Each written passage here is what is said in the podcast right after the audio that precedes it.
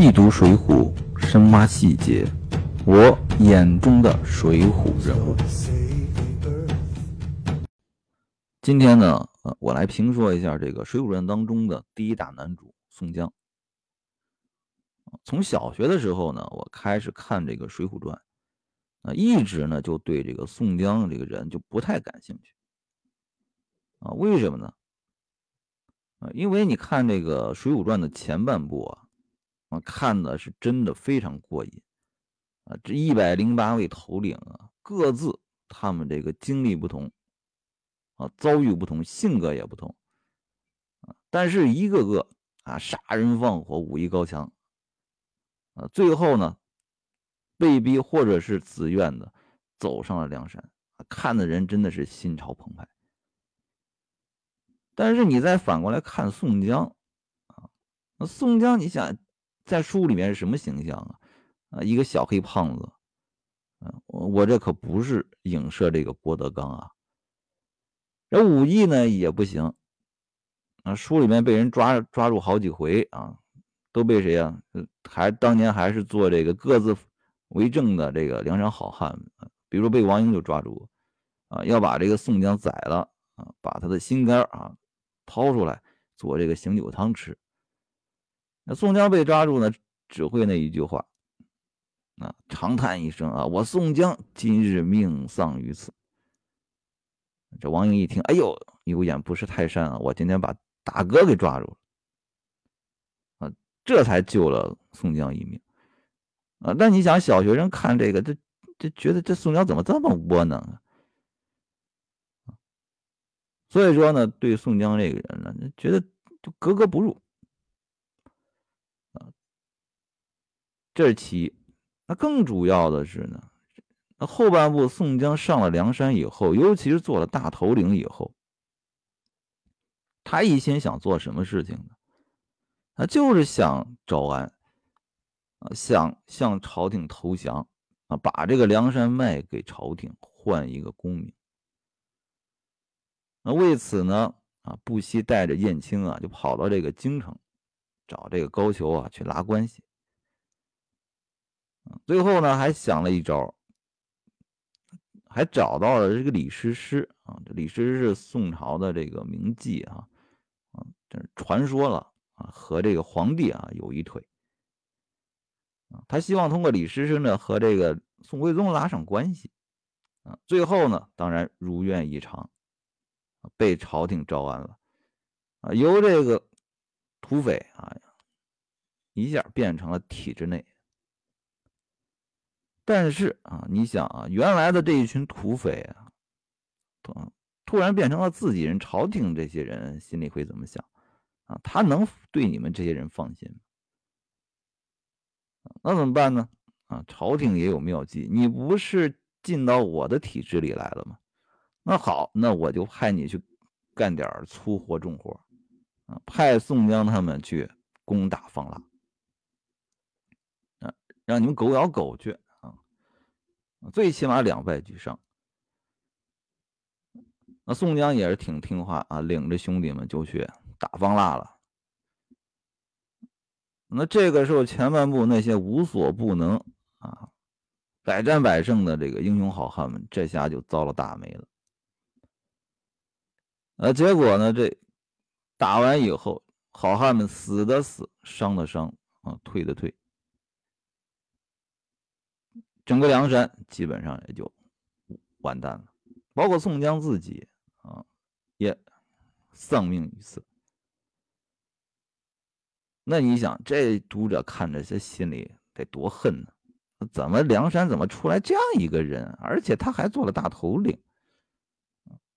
那这个人物形象呢？其实在我小时候啊，一直在脑子里。直到有一天啊，咱们这个《水浒》拍了啊电视剧，啊谁演的呢？李雪健老师演的那一版。嗯，那我觉得啊，李小李雪健老师演的这一版宋江啊，真是我心目中当年的那个宋江形象，啊画画的活灵活现的。啊，就是到现在啊，一说起宋江，我脑子里就是啊李雪健老师扮演的那个宋江那个模样，啊什么模样呢？啊，最典型的有一个动作啊，这也是电视剧里面刻画的非常充分的一个动作，啊，就是磕头。宋江啊，给人磕头是怎么磕的哈？特别逗啊！啊，有兴趣的同学大家可以去搜一下这个电视剧看一下啊。李远老师演的真的太好了，这个李雪健老师扮演的宋江是怎么磕头的呢？啊，你想我们磕头啊，怎么磕呢？你头向下，对吧？这个背呢，正常来说应该是向上弓。但是这李雪健老师呢，他他是怎么演宋江的？他呢，这个腰是往下弓。他为什么往往下弓呢？他就突出了这个什么撅屁股这个动作。所以说，你看那个他那个磕头啊，就看到这又好笑又好气啊。他那个动作就撅着屁股往下磕头。为什么这样设计这个动作？我为什么觉得特别传神呢？因为他把这个宋江的这个两个特点啊，就特别突出的通过这个动作给表现出来了。啊，因为他演的这个宋江就是想体现宋江的这两个点，一个呢就是他的虚伪，啊，一个是他的谄媚，对这个朝廷官员的这个谄媚。当然，也正正是因为这一点啊，当年这个《水浒传》这个播出以后啊，有很多观众啊都有很多的意见啊，说这个李雪健老师扮演的是宋江啊，啊，和他们心目中的宋江不符啊，就很不满，有一些这个批评的声音。但是我觉得还行啊，还挺不错的，真的不错。但是呢，这就有一个疑问了。那为什么就这样的一个人，他就能够做到梁山的大头领呢？啊，他也不是靠什么，靠自己的势力啊，对吧？逼着大家，你那就得让我当这个头，这是得到了基本上梁山一百单八将啊，所有好汉的拥戴的这样的一个人，这个对我们观众来说呢，就有点不可理解了啊！你说李雪老师，你演的这个宋江啊，这么阴暗，那结果呢，还受到梁山好汉的这个拥戴，嗯，这不对呀！啊，你没有把这个宋江这英雄的一面给体现出来啊！那我们今天呢，就分析分析，这个宋江到底是一个什么样的一个人？其实呢，这个宋江在这个《水浒传》当中呢，这前半部和后半部这个区别是非常明显的。嗯，宋前半部呢，宋江出现啊，主要呢就是和两件事有关啊，一件事呢就是仗义疏财，还有一件事呢就是江湖救急。前半部我们来说啊，宋江干了哪些大事儿？在书里面啊，大量出现了两个场景，啊，一个就是发银子、发红包，啊，一个呢就是给人帮忙，啊，就干这俩事儿。那不能说这个梁山好汉一百单八将啊，啊，全部都接受过这个宋江的红包，但是呢，在书里面有很多主角。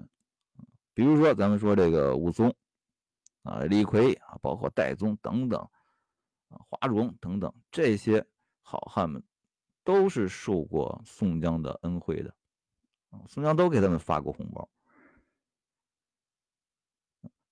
啊。为什么人称江湖人称及时雨嘛？及时雨宋江仗义疏财啊，就喜欢发钱啊。当然，人家这个家里这个。本来这个资产也比较丰厚啊，发得起。这也就是宋江在江湖啊，当时啊赫赫有名的一大原因啊。这人比较慷慨，舍得花钱啊。那第二件事呢，就是什么说江湖救急，对吧？那宋江啊给朋友帮忙，那确实是舍得下本的。这帮忙有两种啊，一种刚才咱们说了，发红包，他也是帮忙，也是江湖救急。比如说这个，这李逵啊，赌场输了钱了，他们第一次见面啊，李逵输了钱了兜里没银子，还欠着赌账呢。那宋江上来就发十两银子给他啊，帮你解这个围啊。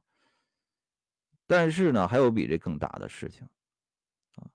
那最明显的是什么？义释曹天王，就给曹天王晁盖啊，给他报信儿。嗯，报什么信儿呢？晁盖干的事儿可可是真大呀。对不对？啊，咱们说晁盖干了什么事儿呢？他和这个吴用他们啊，七个好汉劫了生辰纲，结果呢，这个事情呢败露了，被这个官府呢抓捕，这个事儿可不是小事儿，这得罪的是谁啊？太太师啊，啊，当朝一品呢，这抓住以后，这肯定是砍头啊。被官府发现以后，官府马上就要派兵去抓他去了。这宋江呢，胆子可真大啊！就打了个时间差，拼了命的就把这个消息啊，就骑着马透露给了晁盖，给晁盖报信去了。然后晁盖呢，他们这几个人呢，跑路了！这可真不是个小事。如果被发现，那宋江啊，那恐怕就要完蛋了啊！那砍头的就不光是晁盖他们这一伙啊，包括宋江这脑袋也保不住不光是宋江，包括他宋江这个家族啊，因为宋江在这个郓城啊，当地也是一个大家族，有有些名望的。他父亲、他的兄弟啊，都在这个当地。如果宋江吃了官司，恐怕这个宋太公，包括他的兄兄弟宋清，恐怕都跑不了干系。但是呢，这个宋江他就敢干。那从这一点就看出这人啊，急公好义，啊，江湖人称及时雨，这个名号真不是白来的。啊，那前半部宋江这个形象啊，特别的挺立，啊，这样的一个人啊，啊，虽然这个武艺差了点啊，但是啊，肯定啊，江湖人物都很肯定他。很很容很简单呢，那江湖上的人物谁不喜欢这样的人呢？对不对？又有钱又舍得花钱啊，有事呢还真给你拼命，还真给你帮忙啊！江湖上的朋友怎么可能不喜欢他？那这里面呢有一个小细节啊，我觉得非常的有趣。这宋江呢啊，杀了当年啊杀了阎婆惜以后啊灭口。啊，因为这个阎婆惜要告他啊，他告他和这个梁山泊的人啊有来往，啊，结果呢，他为了灭口，就把这个阎婆惜给杀了。杀了以后呢，这事发以后，他就跑到这个他父亲的家里面，家里面呢有一口比较隐秘的一个地窖，啊，藏在那里面躲起来了。这官府呢，就当然要抓人呢，啊，首先都得去你家里面看看啊，啊。啊，去这宋太公家里面去搜查啊，查这个宋江在不在。但是这时候呢，出现了一个很有意思的一件事情。啊，什么事呢？这宋太公见了官府的人，就拿出了一个文书。什么文书呢？也就是说，将这个宋江啊开除出宋氏家族的这个文书，就开除你的这个户籍啊，咱们脱离父子关系了。这是一个经过啊官方认证的一个证明。这个文件就说这个什么意思呢？就是说宋江啊，他本来是我儿子，但是这个儿这个孩子呢，这个忤逆不孝啊，太坏了，我就把他开除出我们家了，脱离父子关系啊。以后他干的什么事儿啊，都跟我无关啊，我也跟他以后就是两性旁人。你说这是不是真的呢？啊，咱们说宋江在江湖上闻名啊，急公好义是一个，还有一个什么孝义黑三郎，黑三郎啊，孝义啊，他还是个大孝子，怎么可能啊会被开除出宋氏家族呢？那肯定是个假的，对吧？那他为什么会有这样的一个东西呢？啊，细思极恐。啊，书里面讲宋江这违法乱纪的事情啊，在前半部讲的并不是特别多，那主要就这一个是杀阎婆惜，一个是给朝天王通风报信啊，主要就这两件。但是我们想想啊。那书里面没有说的，咱们说这个人如果是个活生生的人的话，你看这样的事情他都敢干，那其他的这种违法乱纪的事情，我们可以想象干的肯定也不少。嗯，那宋江呢，他早有准备啊，他干这种事儿的时候，他早就做好准备了啊。估计以往这种大事儿也没少干，他也担心自己怎么样，万一事发会连累。家人孝顺嘛，那不可能连累自己的父亲的，所以说这个提前就把这个文书就早早的就准备好了。那你想想，为什么要早早准备这个文书呢？恐怕就是为自己啊以后干这种大事儿做好准备。人家早就有这种做黑道大哥的心理准备，所以呢，我也。挺同情宋江这父亲宋太公和他兄弟宋清的啊，他们估计天天也是在那儿担惊受怕啊，生怕这个宋江啊做出什么泼天大罪了，连累了自己。但是从整个前半部来看啊，那宋江这个人啊，我觉得还是挺受这个读者喜欢的啊，有情有义，慷慨大方。但是呢，就从这个后半部开始呢，那宋江这个人物就开始发生变化，啊，从哪开始呢？从这个宋江被赐配江州城开始发现什么变化呢？啊，开始和我们以前看到的有点不一样了，啊，比如说宋江前面做的这些事情啊，杀阎婆惜，这阎婆惜就不是个什么好东西啊，对吧？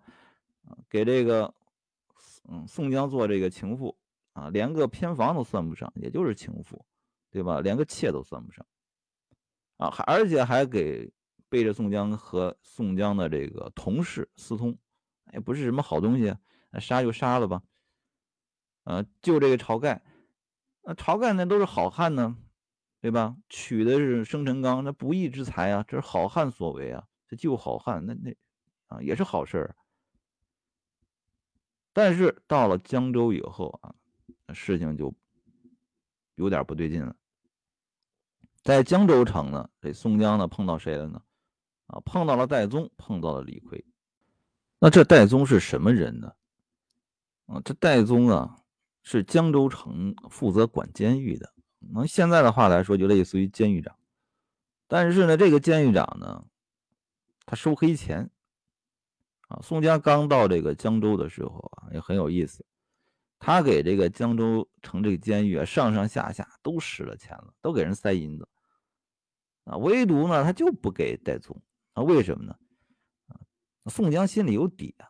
第一呢，咱这个宋江大名鼎鼎啊，名气在外。第二呢，他手里有这个柴进给戴宗的书信，他知道戴宗是咱自己人。他故意要拿捏你这戴宗，那戴宗呢？不知道这犯人是宋江，他只是听说啊，新来了一个犯人在监狱上下都使钱，挺大方的。但是呢，啊，唯独自己没没收到这钱，气不过，就跑过来收拾宋江，啊，不给黑钱哈，不行贿受贿啊，你不行贿，那我就收拾你。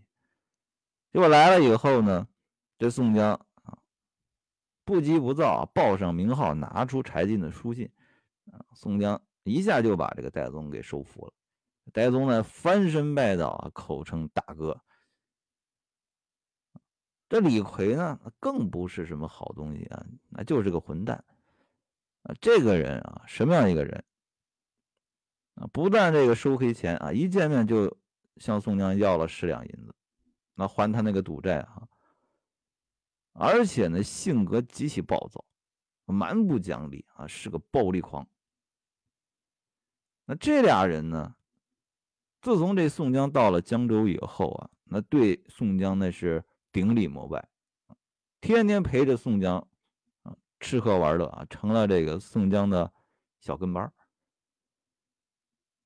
那我们说看到这儿的话啊，你和前半部一对比啊，就觉得这人的档次就下来了。宋江，你看这前半部干的那些事儿啊，义释朝天王，对吧？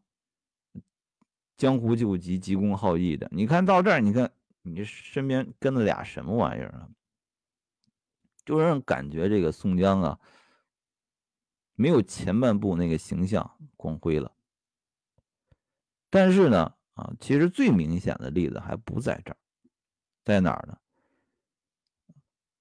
那也是《水浒》当中著名的一个章节，宋江在这个浔阳江头、浔阳楼上提这个反诗这一段啊，这个反诗啊写的非常的有意思，其中有两句啊。哪两句呢？啊，他日若随凌云志，敢笑黄巢不丈夫。宋江是谁呀？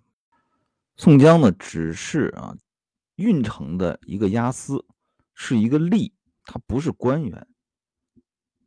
呃，古代咱们说官吏，官吏这是不一样的啊，官是官，吏是吏。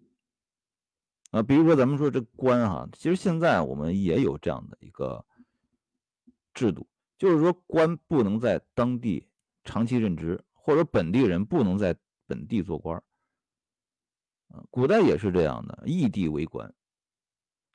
嗯，也就是说，这古代这个，比如说这知府啊，他在这儿干几年以后，就会被朝廷啊调到其他地方，要异地换地方。那这知府啊，这官走了以后，那吏怎么办？吏是不动的。吏就是当地的人充当的这个职位，有很多时候很多这个吏的职位啊，有的时候家族世袭的啊，比如说这衙役啊，很多这衙役呢都是这个几个家族，他们世袭世世代代就干这个活所以说这个吏都是本地人，他们呢是知府啊，你制定的这个政策也好，你的决议也好，他们是具体的执行者。你可以说他们手里没什么权，但是你也可以说他们手里面权力很大，因为都是他们具体执行的。你一个外来的知府来到本地以后，你都要靠这些当地的吏来进行什么？进行这个本地的治理。所以说有很多这个知府啊官员啊，对这个本地这个吏啊，他们也是得罪不起的。但是呢，这个吏啊地位不高。那宋江呢？你看啊，在书里面这个地位那么高，啊，形象那么高大，啊，江湖上一听宋江的名字，那就是翻身拜倒。但是呢，社会地位不高，那手里的权力呢也没有那么大。那这样的一个人物和他的这个本身的社会地位啊，就形成了一个很强烈的反差。那宋江。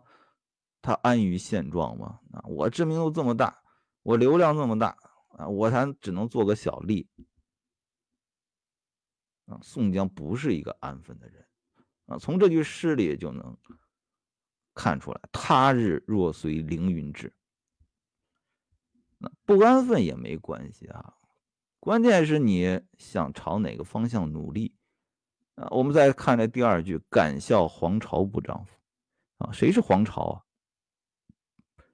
啊，我们历史上呢叫做这个农民起义军领袖啊，那在朝廷眼中这是什么人啊？啊，这就是谋反呢，这是大反贼啊，这是。所以说宋江，你看他这个志向是朝哪个方向努力呢？敢笑黄巢不丈夫，你这还是脑后长的有反骨啊？那也很正常啊，其实很正常。啊宋江是呢有志向的一个人啊，要做一番大事业的。但是怎么做呢？比如说正常人的话啊，考取功名啊，呃，谋一个官位，对吧？啊，向上钻营啊，或者说呢，咱们参军嘛啊，打仗建功立业啊，都可以，都是正常的途径啊，这也是正常人就是这么想的。但是呢，这个宋江呢，这两条路都走不通，啊，比如说他他武艺也不行啊，啊，小黑胖子，这上场打仗，那古代打仗的是冷兵器啊，对吧？你身材不行，你吃大亏啊，这个他不占优势。考功名啊，从书里来看，这宋江啊，也就提了这个反诗啊，看着还挺有意思。但是可以想象啊，宋江对这个文字这一块儿啊，也不是多么的精通。考功名这条路对宋江来说啊，也不好走。那宋江呢？这两条路正常路都走不通，怎么办？那就走第三条路啊，那就是我们在书中看到他四处笼络着英雄好汉啊。他笼络的是谁呢？我们看一下啊，我们可以把他们这些人总结一下，这都是这个社会秩序之外的一些人。宋江对谁最感兴趣？逃犯啊，谁是逃犯，他最感兴趣。比如说这个当押司的时候，往来的这个犯人。那特别照顾他们，啊，为什么照顾他们呢？这些人物啊，都是江湖人物，啊，宋江给他们掏钱啊，有事了啊，宋江替他们出头帮忙。那这些人物呢，他们都是在江湖上什么流浪的人，啊，第一，他们呢，受了你的恩惠以后呢，他古代这个社会流动啊，不像现在这么。